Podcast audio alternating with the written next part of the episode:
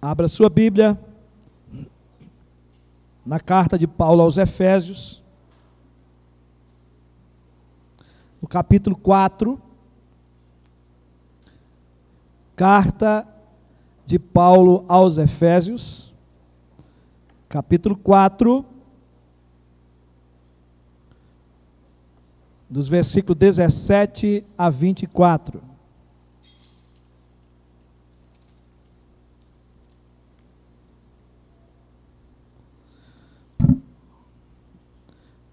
Efésios, capítulo 4, dos versículos 17 a 24.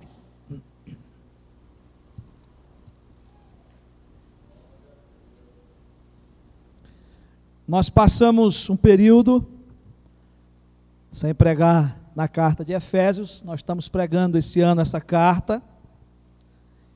Deus tem nos dado um crescimento diante do que temos aprendido aqui nesta carta tão maravilhosa. E hoje nós voltamos para dar prosseguimento. Tivemos alguns pregadores nos visitando esse período, pregando.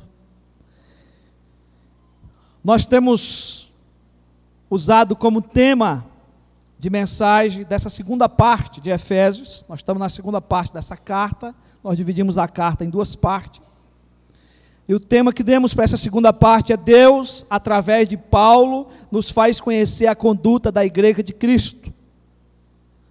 Ele nos faz conhecer o modo prático de vivermos, de como sermos igreja de Cristo aqui na terra, de como vivermos como igreja, de como nos comportarmos como igreja do Senhor.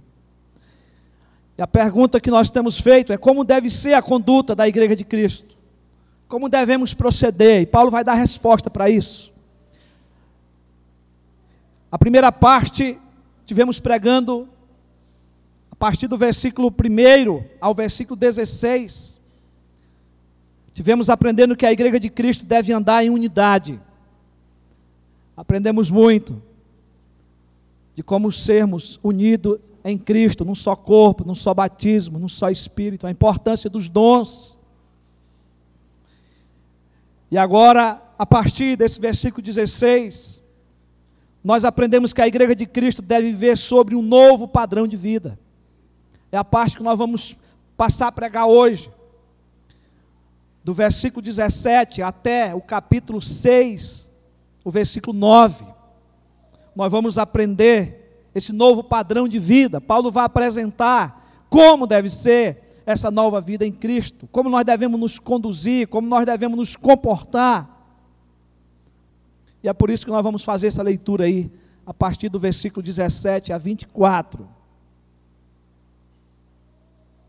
A palavra de Deus diz assim: Isto, portanto, digo, e no Senhor testifico, que não mais andeis como também anda os gentios, na vaidade dos seus próprios pensamentos, obscurecido de entendimento, alheio à vida de Deus por causa da ignorância com que vivem, pela dureza do seu coração, os quais, tendo se tornado insensíveis, se entregaram à dissolução para, com avidez, cometerem toda sorte de impureza.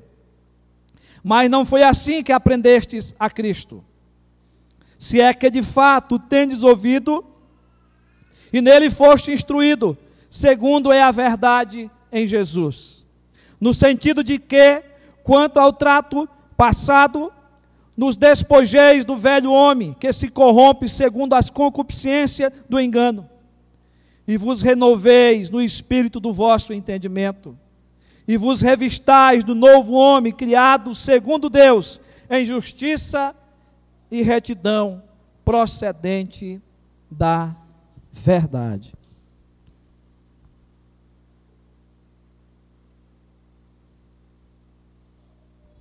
Meus irmãos,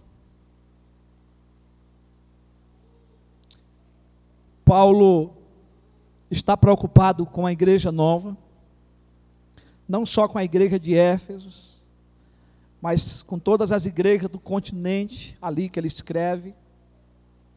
Paulo está preocupado com pessoas novas na fé, que chegaram na igreja. Paulo está preocupado de como esse povo deve viver um, um padrão de vida.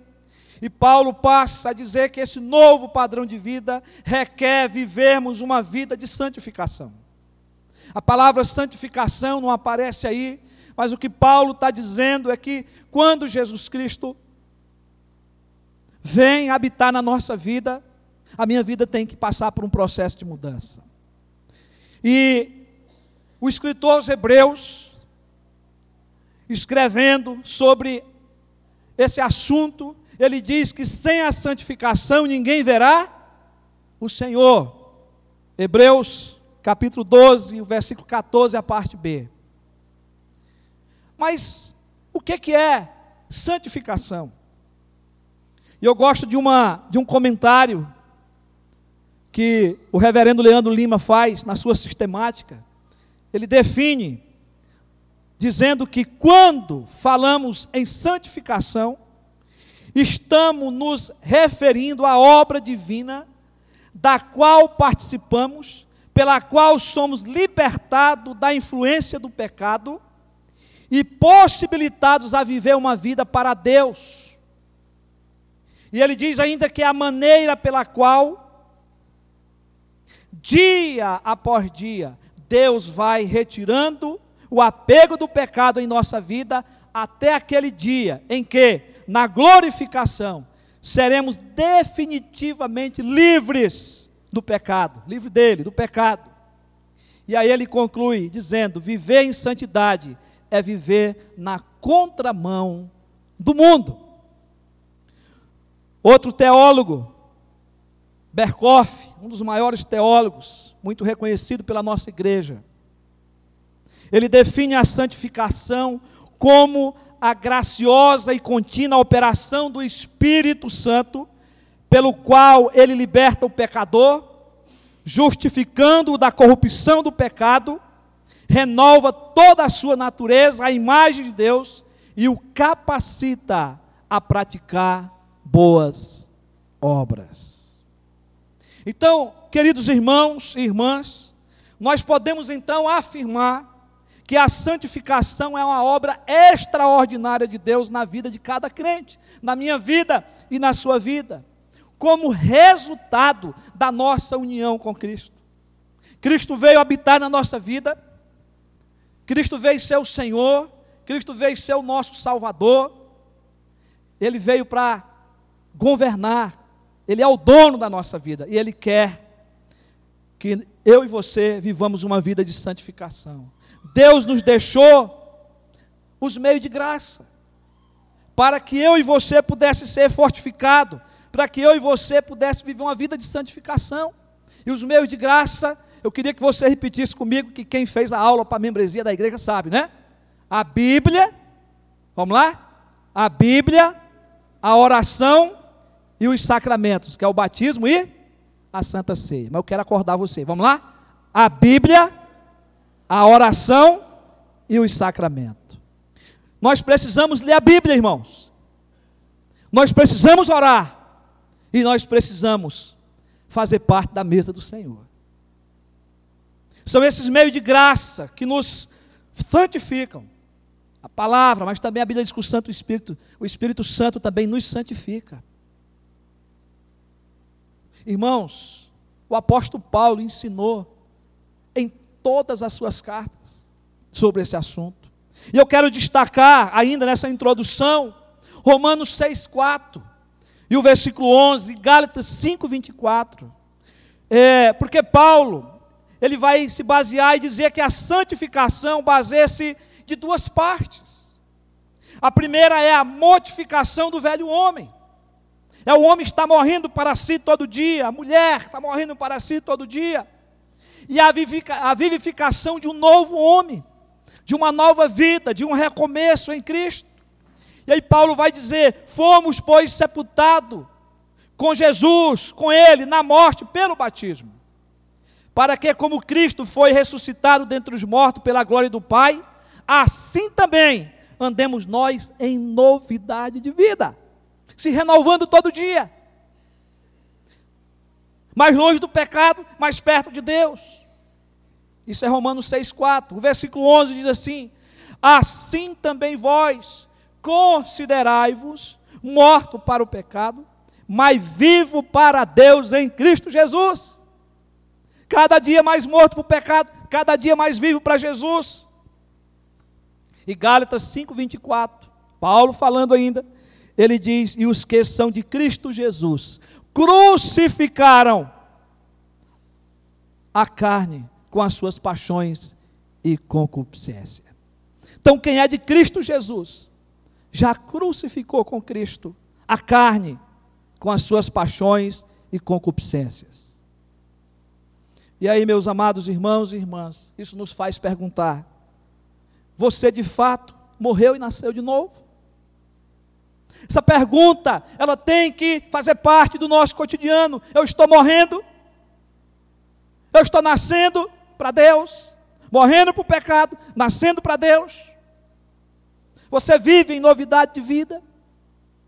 Porque essa é a ideia que Paulo vai nos passar a partir do versículo 17. Porque Paulo está falando para a igreja, Paulo está falando para salvo, Paulo está falando para convertido. Mas Paulo está nos levando a entender que nós estamos correndo risco. E Paulo começa o versículo indicando a conclusão de toda uma, uma, uma ideia anterior que ele tinha tido.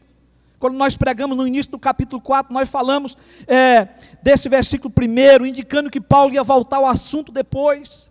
E Paulo começa no versículo 17: Isto, portanto, Paulo se refere ao início, ao versículo primeiro do capítulo 4, quando ele nos conecta com esse versículo. Porque o versículo primeiro diz assim: Rogo-vos, pois eu, o prisioneiro no Senhor, que andeis. Ele está falando aqui do andar do crente, o verbo andar. Andeis de modo digno da vocação a que foste chamado. Você está andando de modo digno da vocação que você foi chamado, meu irmão e minha irmã? Ou você está brincando com o pecado? Ou você está brincando de ser crente? Paulo está fazendo um alerta para a igreja de Éfeso, mas Paulo está fazendo um alerta para o aqui e o agora. Paulo está fazendo um alerta para mim para você. Você tem andado de fato na vocação a qual Cristo te chamou, a qual Cristo te vocacionou. Cristo chamou eu e você para ser adorador, amém? Para viver uma vida para a sua glória e não para nós mesmos. Para você viver pregando o evangelho da graça, discipulando os pecadores ao arrependimento. Cristo nos chamou para ser igreja. Paulo disse para os cristãos efésios que eles deveriam andar de modo digno da sua vocação, do seu chamado, para servirem a Deus. E aí em seguida, irmãos, ele alertou sobre crescerem espiritualmente no relacionamento e na comunhão do corpo de Cristo. Paulo deixa bem claro nos versículos seguintes, nós já pregamos, sobre a igreja viver como corpo de Cristo. Do versículo 17 em diante, Paulo apresenta a maneira prática aos vocacionados, aos chamados, para viver uma vida de santidade e de obediência. E aí, meus irmãos, perguntamos: nós temos vivido essa vida de santidade? Nós temos vivido essa vida de obediência? Você tem prestado conta com Deus? O que Paulo quer nos ensinar, a partir desse versículo 17, é o completo abandono da velha natureza pecaminosa, que está dentro de nós. Ele quer nos ensinar a partir daqui não só o abandono, mas o andar de acordo com a nova natureza em Cristo Jesus. Esse andar, meus irmãos, é na vida pessoal, é na vida de corpo, na vida de igreja, é na vida de comunhão, na vida de relacionamento uns com os outros. Porque Jesus resumiu a lei, amar a Deus sobre todas as coisas e o nosso próximo como a nós mesmos. A minha vida diz respeito a Deus, mas diz respeito ao próximo. Porque quando eu estou vivendo uma vida de pecado, eu também estou ofendendo a meu irmão e a minha irmã. Quando eu estou longe de Deus, eu também vou ficar longe da comunhão. E Paulo vai nos fazer entender que o pecado tem a ver com pessoas também. E a partir daqui, a maneira que Paulo vai tratar tem a ver a minha vida com o outro.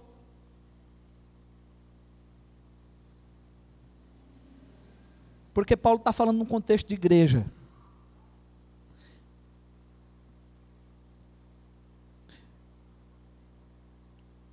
É abandonar o estilo de vida que eu e você tínhamos antes de conhecer a Cristo e andar em novidade de vida. Por isso que os versículos 22 e 24, Paulo vai dizer assim: no sentido de que, quanto ao trato passado, vos despojeis do velho homem, que se corrompe segundo a concupiscência do engano, e vos renoveis do espírito do vosso entendimento, e vos revistais do novo homem, criado segundo Deus em justiça e retidão, procedente da verdade. Então, meus irmãos, isto nos leva a perguntar: o que precisamos fazer para vivermos nesse novo padrão de vida? O que eu e você precisa fazer para viver nesse novo padrão? E aí, meus irmãos, Paulo vai, primeiramente, nos levar a entender que é preciso se despir totalmente do velho homem. A partir do versículo 17, Paulo começa a nos mostrar que nós temos que nos despir, tirar a roupa suja do pecado. totalmente do velho homem, da velha natureza. Paulo diz assim: digo e no Senhor testifico que não mais andeis como também andam os gentios na vaidade dos seus próprios pensamentos. O apóstolo Paulo ensina, a partir desse versículo 17, sobre a total depravação do homem e da mulher após a queda. O que Paulo quer nos mostrar aqui é que o homem sem Deus, ele está totalmente depravado.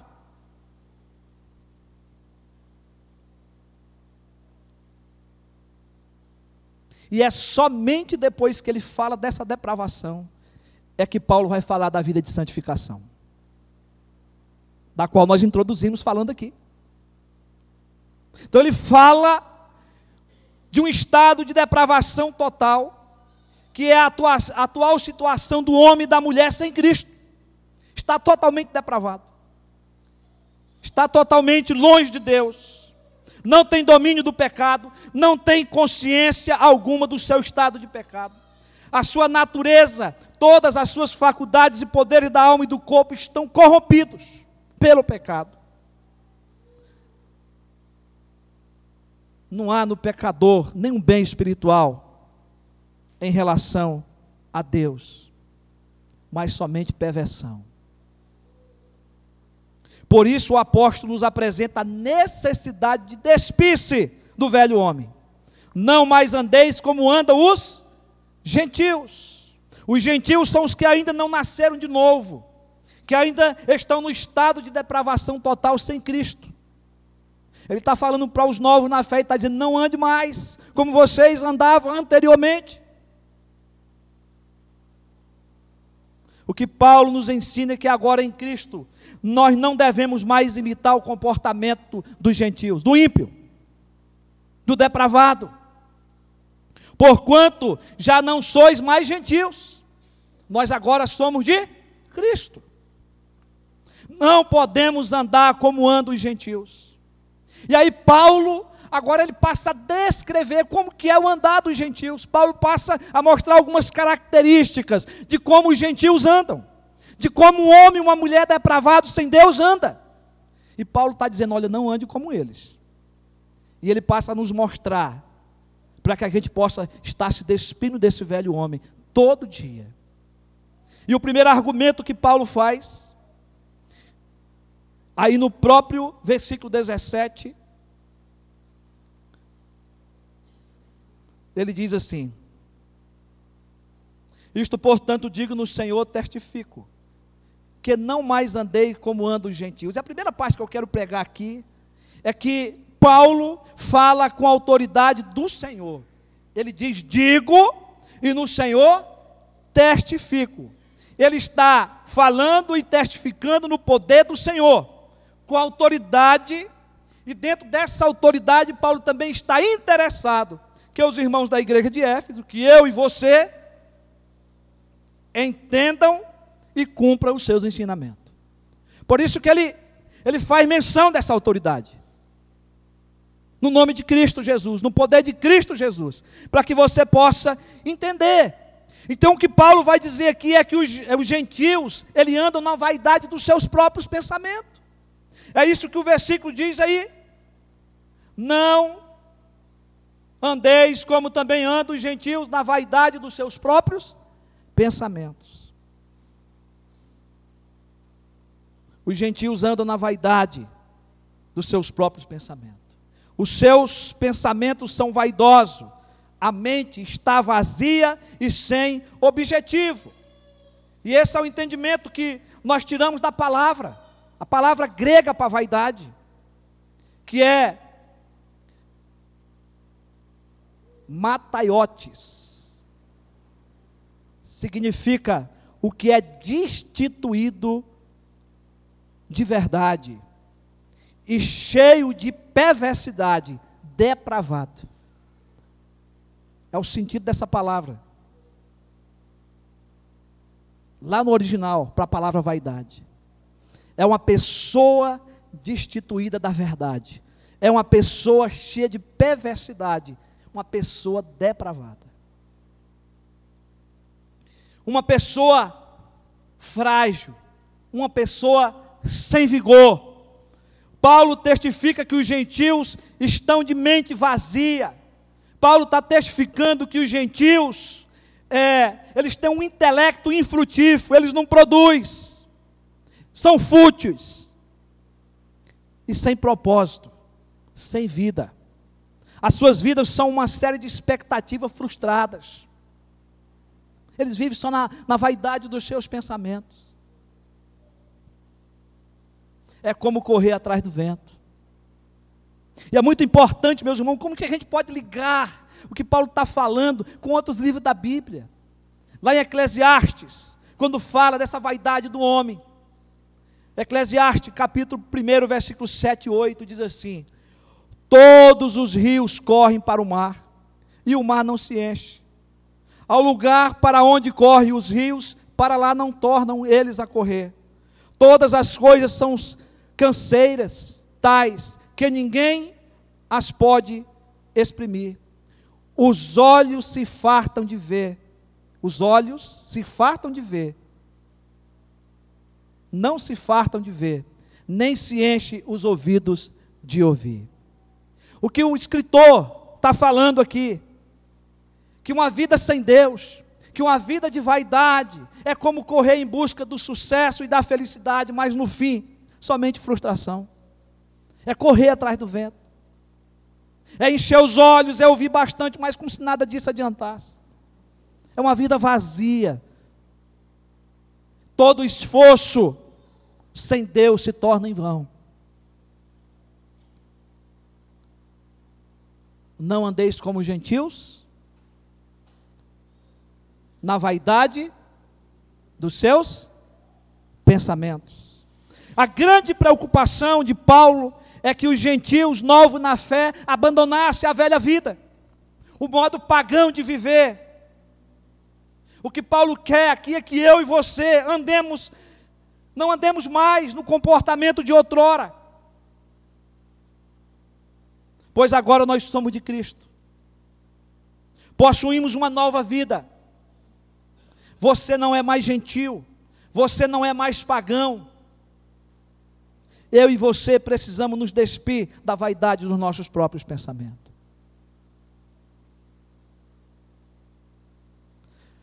Mas o outro modo dos gentios andarem é obscurecido de entendimento. O versículo seguinte, 18, ele diz: obscurecidos de entendimento. O significado da palavra grega para obscurecida é de uma pessoa que está impedida da luz, da fonte de luz e do esclarecimento que Deus concede aos seus filhos. Paulo já havia tocado nesse assunto lá no capítulo 1, o versículo 18. Quando Paulo diz assim: iluminando, iluminados os olhos do vosso coração, para saberdes qual é a esperança do seu chamamento, qual a riqueza da glória da sua herança nos santos. Nós precisamos ser iluminados por Deus. Nós precisamos ser iluminados pela palavra, pelo Espírito Santo de Deus, para que a chama continue acesa no nosso coração. Então Paulo fala que os gentios, eles estão obscurecidos de entendimento. Eles não conseguem enxergar a luz, eles estão impedidos de ver a luz. Vive num estado de escuridão intelectual, é isso que ele está dizendo aqui. Obscurecido do intelecto, do pensamento, não raciocina, não pensa.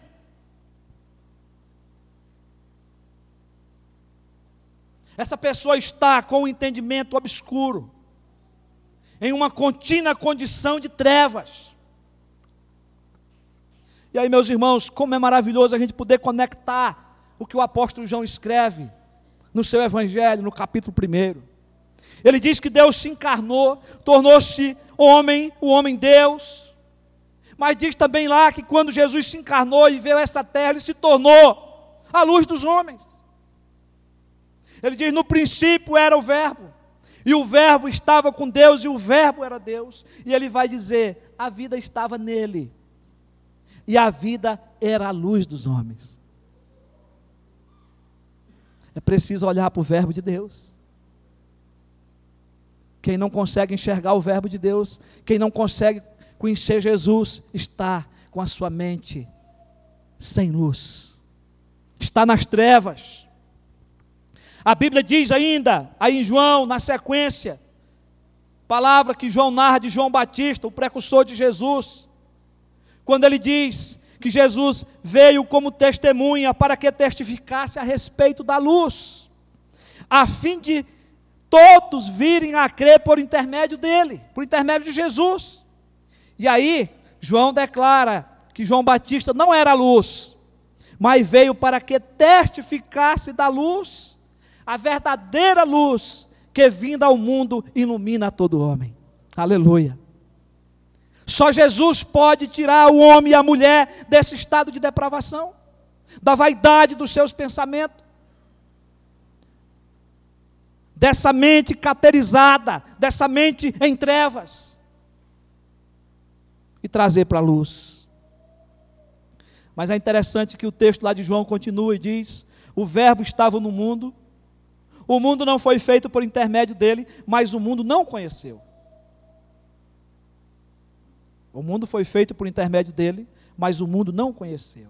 Veio para o que era seu e os seus não receberam, mas a todos quanto o receberam, deu-lhes o poder de serem feitos filhos de Deus, a saber, os que creem no seu nome, aos quais não nasceram da carne, nem do sangue, nem da vontade da carne, nem da vontade do homem, mas da vontade de, de Deus. Então Cristo é a luz. Só Cristo pode iluminar, só Cristo pode tirar o homem desse estado de trevas, de escuridão. Mas é assim que os gentios andam. E Paulo está dizendo que agora na nova vida eu e você não pode andar na vaidade dos pensamentos, nem na escuridão do entendimento. Ah, meus irmãos, Jesus faz um argumento com os fariseus, porque os fariseus eles achavam que ele era um, era um crente mais do que os outros. E eles achavam que eles estavam na luz. E aí Jesus diz aqui, João também, no capítulo 9, 40, 41, que alguns dentre os fariseus que estavam perto de Jesus, na hora de uma cura que Jesus tinha feito, perguntaram-lhe: Acaso também nós somos cegos? Respondeu-lhe Jesus: Se fosseis cegos, não teríeis pecado algum, mas porque agora dizeis: Nós vemos, subsiste o vosso pecado. Aqui, Jesus argumentar, Jesus está se referindo a algo que aconteceu no passado, mas que tem efeito no presente. Que tem efeito naquele momento em que os fariseus achavam que estavam andando na presença de Deus, servindo a Deus, mas eles estavam num estado de pecado contínuo. Eles estavam em trevas, que eles precisavam da luz.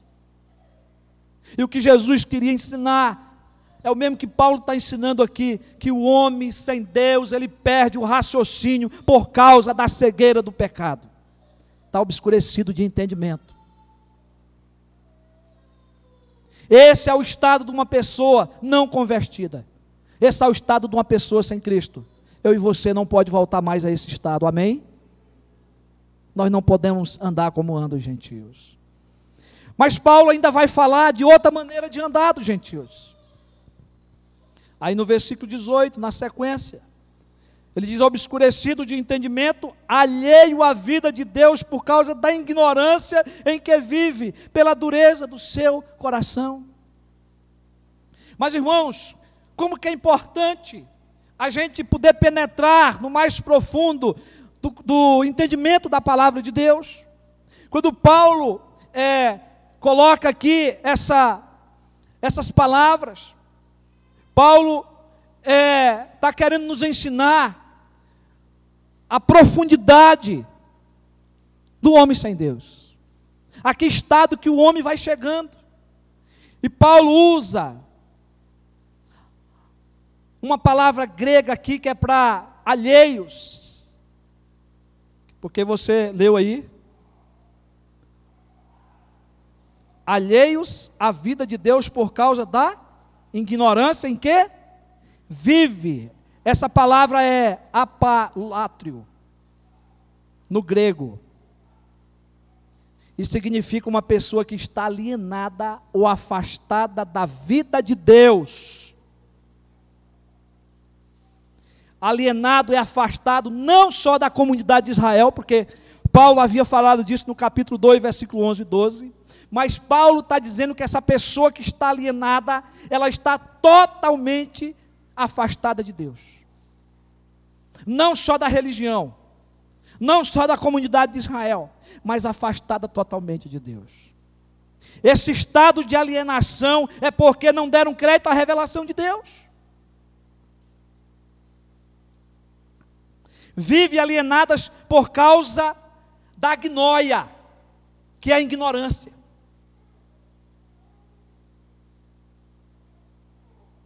a ignorância e a dureza do seu coração. Só Jesus pode tirar o nosso coração da ignorância, de um coração de pedra e colocar um coração de carne. Esse era o nosso estado sem Jesus. Paulo agora está dizendo: não volte a viver essa vida alheio a Deus, alheio à vida de Deus. E ele usa aqui uma outra palavra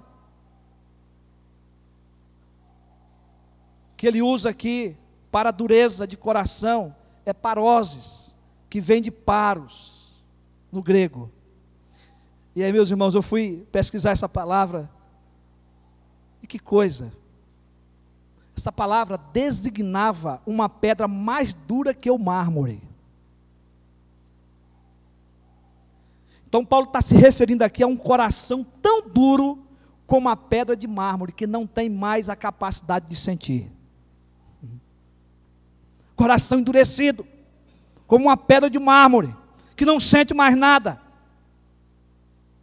É uma pessoa que perdeu completamente a capacidade de sentimento. Às vezes nós perguntamos por que, que alguém mata, esquarteja uma pessoa, por que, que uma pessoa consegue estuprar uma criança. Às vezes nós ficamos questionando os casos, irmão, é por causa da depravação total, é por causa do pecado. É por causa do coração endurecido sem Deus. É um pecado que vai levando a outro pecado.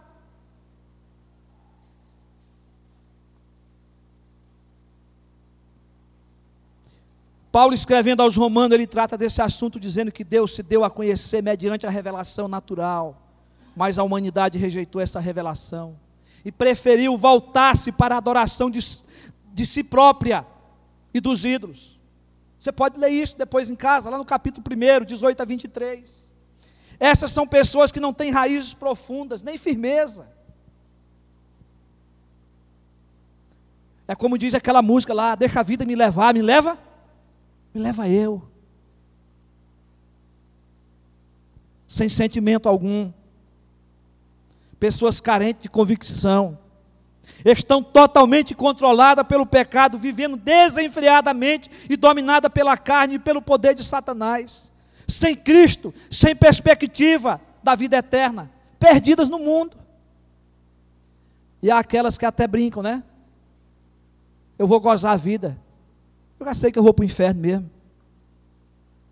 Eu já sei que o inferno é quentinho. Por causa da depravação do pecado, por causa da dureza, da ignorância em que vive, da dureza dos seus corações. E aí Paulo está dizendo aos irmãos de Éfeso, a mim e a você, não vivam como os gentios, alheios à vida de Deus por causa da ignorância em que vive e pela dureza dos seus corações. Isso não é mais vida para mim e para você, meu irmão. Mas eu e você corremos o risco de ser afetado por esses desejos. Paulo continua dizendo como é o andar dos gentios. E Paulo vai dizer no versículo 19 que os gentios se entregam à dissolução. Olha o que é que diz o versículo 19: os quais, tendo se tornado insensíveis, se entregaram à dissolução para, com avidez, cometerem toda sorte de impureza. E aqui eu quero que você observe as palavras, porque a palavra insensíveis, no original, é uma pessoa que se tornou insensível à dor pessoa que não sente. Ele está usando palavras aqui que tem a ver com todo o contexto que ele está escrevendo. Pessoa que não sente de uma pessoa sem sentimento. Tem uma pessoa insensível. Depois ele traz a palavra dissolução, que é uma pessoa entregue à luxúria desenfreada, cheia de lascívia, vivendo na libertinagem sexual, na orgia. E a outra palavra que nos chama a atenção é a palavra avidez, que é o desejo ávido de ter mais, é a pessoa cheia de cobiça e de avareza, a pessoa que quer ter, quer ter, quer ter. Tem uma esposa, mas quer ter outras mulheres. Tem dinheiro, mas quer ter mais, quer ter mais, quer ter mais. Uma pessoa que não se satisfaz. E claro que ele está falando aqui dentro da área sexual, dentro da área da impureza, porque a outra palavra que ele traz aí é impureza, que são os desejos sexuais, a luxúria, a vida devassa. Então Paulo está dizendo que é assim que os gentios andam. Paulo mostra aqui o resultado de quem anda longe de Deus. Paulo está dizendo que esse estado desse homem, dessa mulher, cada vez mais piora. Paulo está dizendo que essa pessoa está alienada, ela está dura de coração, sem conhecimento. Ela se torna insensível, perdendo a capacidade de sentir qualquer coisa, qualquer dor, tristeza. É depravação total mesmo, irmão. O resultado é ir ao fundo do poço. Que Paulo está dizendo aqui que essa pessoa vai se entregando à dissolução, a todo tipo de licenciosidade de orgia, de sensualidade. Um pecado vai levando, um abismo chama outro abismo, essa pessoa vai se aprofundando até a morte.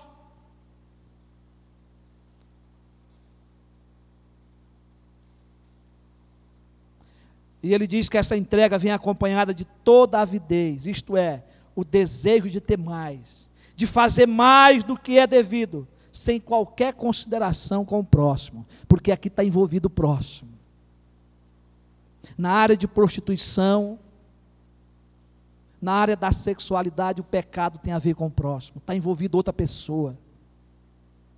Então a pessoa perdeu o sentimento, perdeu a direção, está alheio à vida, aos comportamentos naturais. Paulo adverte aos irmãos de Tessalônica, dizendo assim: Pois esta é a vontade de Deus, a vossa santificação, que vos abstenhais da prostituição, e que cada um de vós saiba possuir o próprio corpo em santificação e honra, não com desejo de lascívia, como os gentios, que não conhecem a Deus. E aí ele vai dizer que nesta matéria ninguém ofenda nem defraude o seu irmão e a sua irmã. Porque o Senhor, contra estas coisas, como antes vos avisamos e testificamos claramente, Deus é o vingador. Deus é o vingador. Porquanto Deus não nos chamou para a impureza, e sim para a santificação. Dessarte, quem rejeita essas coisas não rejeita o homem, e sim a Deus, que também vos dá o seu Espírito. 1 Tessalonicenses 4, de 2 a 8. Paulo, um homem solteiro, tudo nos, nos, mostra pela palavra de Deus que Paulo viveu sozinho, não foi acompanhado de uma esposa. E quantas lutas Paulo teve na sua carne, como eu e você tem.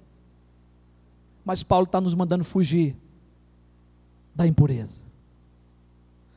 Paulo está nos mandando a viver uma vida de santificação. E lá em Romanos, capítulo 1, 18 a 32, o texto já citado aqui, Paulo trata desse assunto mostrando que quem assim procede está contrário àquilo para o qual Deus lhe criou.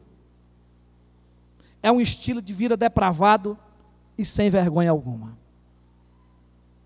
E Paulo, pelo poder de Deus, usado pelo Espírito Santo de Deus, ele vai educar a igreja de Deus a fugir, a viver uma vida de santidade, a não viver como os gentios. Isso é vida velha, isso é vida do passado. Quando o homem e a mulher rejeitam a revelação de Deus, deixando de crer na existência de Deus, deixando de obedecer a Deus, ele torna-se endurecido de coração e de consciência. Está vivendo uma vida de rebeldia, de tristeza. E aí essa vida leva ele a todo comportamento de imoralidade. Passa a ser um círculo vicioso. E aí vai em busca sempre de novas aventuras substituindo as antigas por outras novas. Cada vez se afunda, cada vez mais no pecado, de forma desenfreada. Mas, meu querido irmão e irmã, nenhum cristão, nem eu e nem você, nenhum de nós tem o direito de viver quando, como andam os gentios. Nenhum de nós tem o direito mais agora em Cristo de viver a nossa vida preguiça. É isso que Paulo quer que a gente entenda aqui. Que agora nós andamos em novidade de vida. E Paulo diz: Digo no Senhor e testifico que não mais andeis como também andam os gentios. É preciso se despir totalmente do velho homem. Precisamos confessar o nosso pecado, irmão e irmã. Precisamos pedir perdão a Deus. É preciso pedir que Ele nos limpe de toda a sujeira do pecado, que Ele nos purifique.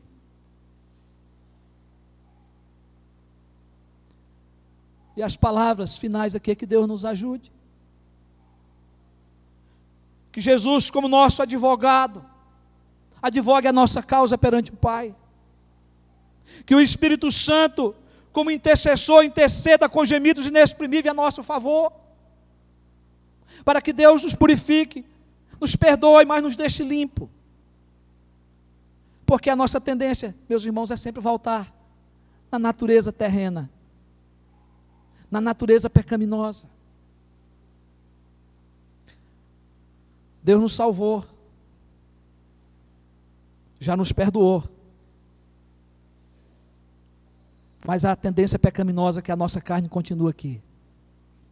E ela quer nos, dominar, quer nos dominar. É o maior inimigo que eu e você tem. E a nossa oração deve ser esta: Senhor, me livra de mim mesmo. Você já viu aquele tipo de crente que só culpa o diabo? Tudo é o diabo. Tudo é o diabo. Mas nós somos culpados diante de Deus pelos nossos pecados. Que Deus tenha misericórdia de nós. Vamos ficar de pé. Nós vamos orar ao Senhor. E no próximo domingo, nós vamos ver a segunda parte, que é preciso nos revestir totalmente do novo homem. Que nós vamos aprender a partir do domingo que vem. Deus Todo-Poderoso,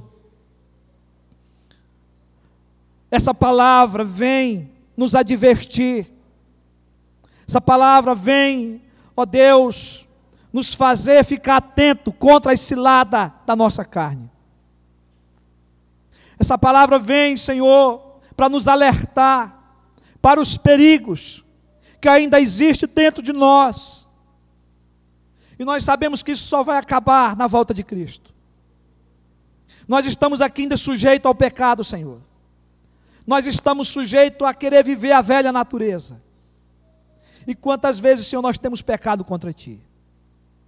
Senhor, nós te pedimos socorro. Nós oramos como orou Davi: cria em mim um coração puro e renova dentro de mim um espírito inabalável.